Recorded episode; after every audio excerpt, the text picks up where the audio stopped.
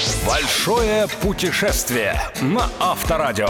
Авторская программа Станислава Кучера. Большое путешествие. Привет, друзья! В эфире «Большое путешествие» и я, Станислав Кучер. Продолжаем начатый неделю назад автопробег по маршруту Мюнхен-Берлин. Сегодня нас ждет Восточная Германия. Дрезден, Потсдам, Берлин и поистине фантастический в своей неповторимой атмосфере край – Саксонская Швейцария, о существовании которого я, страшно признаться, узнал только в этом году и куда я теперь мысленно возвращаюсь всякий раз, когда мозг устает от московской суеты, а глаза от индустриальных красот мегаполиса. Большое путешествие на Авторадио.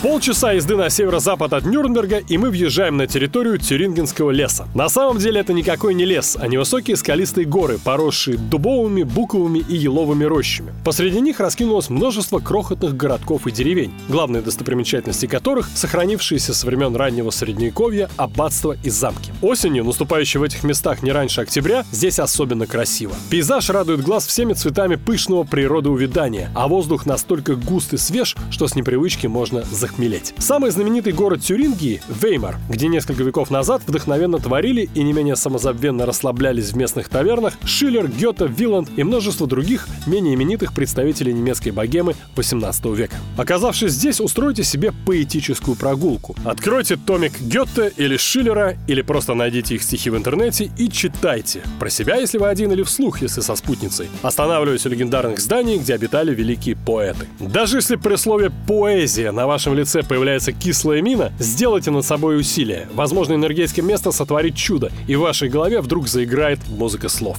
Вообще энергетика у Веймара непростая. Именно здесь в 1919 году была принята новая конституция Германии и родилась Веймарская республика. Сначала подарившая немцам много надежд, а потом принесшая столько же разочарований. Именно здесь, в нескольких километрах от города, был построен концлагерь Бухенвальд, в котором погибло около 56 тысяч человек во время войны и еще 7,5 тысяч уже после прихода советских войск, превративших Бухенвальд в лагерь для интернированных. Сейчас о трагедии Бухенвальда напоминает разве что одноименный мемориал. Чтобы стряхнуть печальные мысли и взглянуть на историю края с высоты столетий, советую совершить небольшую поездку по окрестностям и посетить три окруженных парками старинных замка – Бельведер, Тирфут и Этерсбург. А еще в Тюрингенском лесу расположено несколько оздоровительных центров с саунами, бассейнами и термальными источниками, а также курортов, самые популярные из которых – Оберхоф. Во времена ГДР – центр подготовки восточно-германской олимпийской сборной. Увы, во время моего путешествия я смог провести в Тюрингенском лесу всего один световой день, но когда окажусь тут в следующий раз, непременно задержусь хотя бы на трое суток.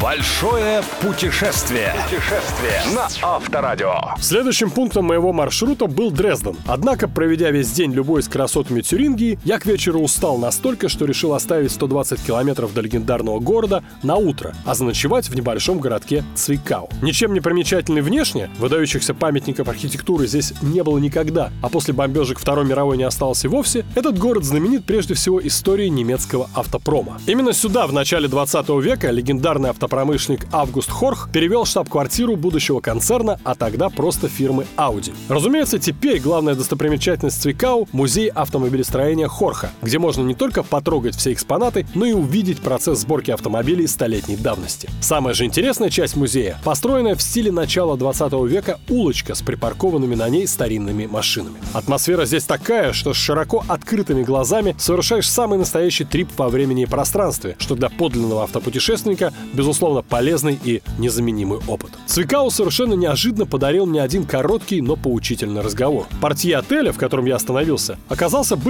инженером завода Заксенринг, выпускавшим знаменитые трабанты. Досадный символ того, во что может превратиться автомобилестроение, окажись оно частью социалистической экономики. Как же случилось, что до войны здесь сделали шикарные гоночные автомобили, а потом трабанты, над которыми не смеялся только ленивый? Спросил его я.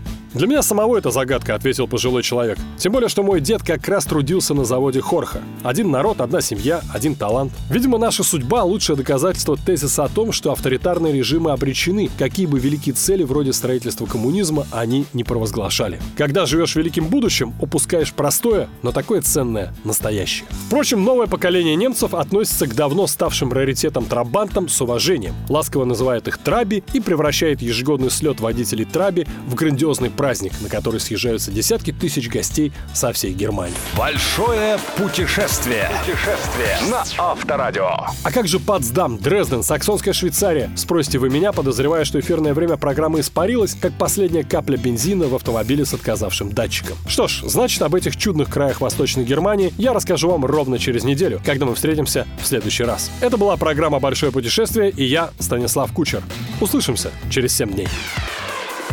Большое путешествие. Большое путешествие со Станиславом Кучером. Кучер дорогу знает. На Авторадио.